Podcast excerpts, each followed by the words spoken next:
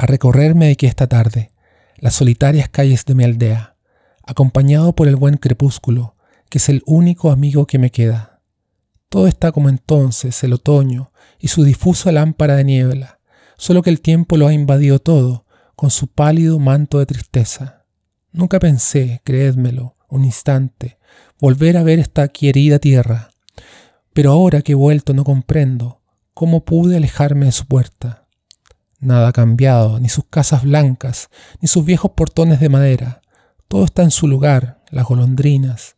En la torre más alta de la iglesia, el caracol en el jardín y el musgo, en las húmedas manos de las piedras. No se puede dudar, este es el reino del cielo azul y de las hojas secas, en donde todo y cada cosa tiene su singular y plácida leyenda. Hasta en la propia sombra reconozco la mirada celeste de mi abuela. Estos fueron los hechos memorables que presenció mi juventud primera. El correo en la esquina de la plaza y la humedad en las murallas viejas. Buena cosa, Dios mío, nunca sabe uno apreciar la dicha verdadera. Cuando la imaginamos más lejana, es justamente cuando está más cerca. Ay de mí, ay de mí, algo me dice que la vida no es más que una quimera, una ilusión, un sueño sin orillas, una pequeña nube pasajera. Vamos por partes, no sé bien quién digo.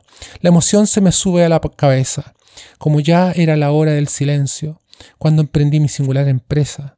Una tras otra, en oleje mudo, al establo volvían las ovejas. Las saludé personalmente a todas, y cuando estuve frente a la arboleda que alimenta el oído del viajero con su inefable música secreta, recordé el mar y enumeré las hojas en homenaje a mis hermanas muertas. Perfectamente bien, Seguí mi viaje, como quien de la vida nada espera. Pasé frente a la rueda del molino, me detuve delante de una tienda. El olor del café siempre es el mismo, siempre la misma luna en mi cabeza. Entre el río de entonces y el de ahora no distingo ninguna diferencia. Lo reconozco bien. Este es el árbol que mi padre plantó frente a la puerta. Ilustre padre que en sus buenos tiempos fuera mejor que una ventana abierta. Yo me atrevo a afirmar que su conducta era un trasunto fiel de la Edad Media, cuando el perro dormía dulcemente bajo el ángulo recto de una estrella.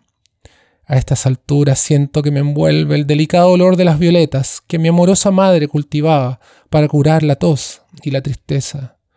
¿Cuánto tiempo ha pasado desde entonces? No podría decirlo con certeza. Todo está igual, seguramente. El vino y el ruiseñor encima de la mesa.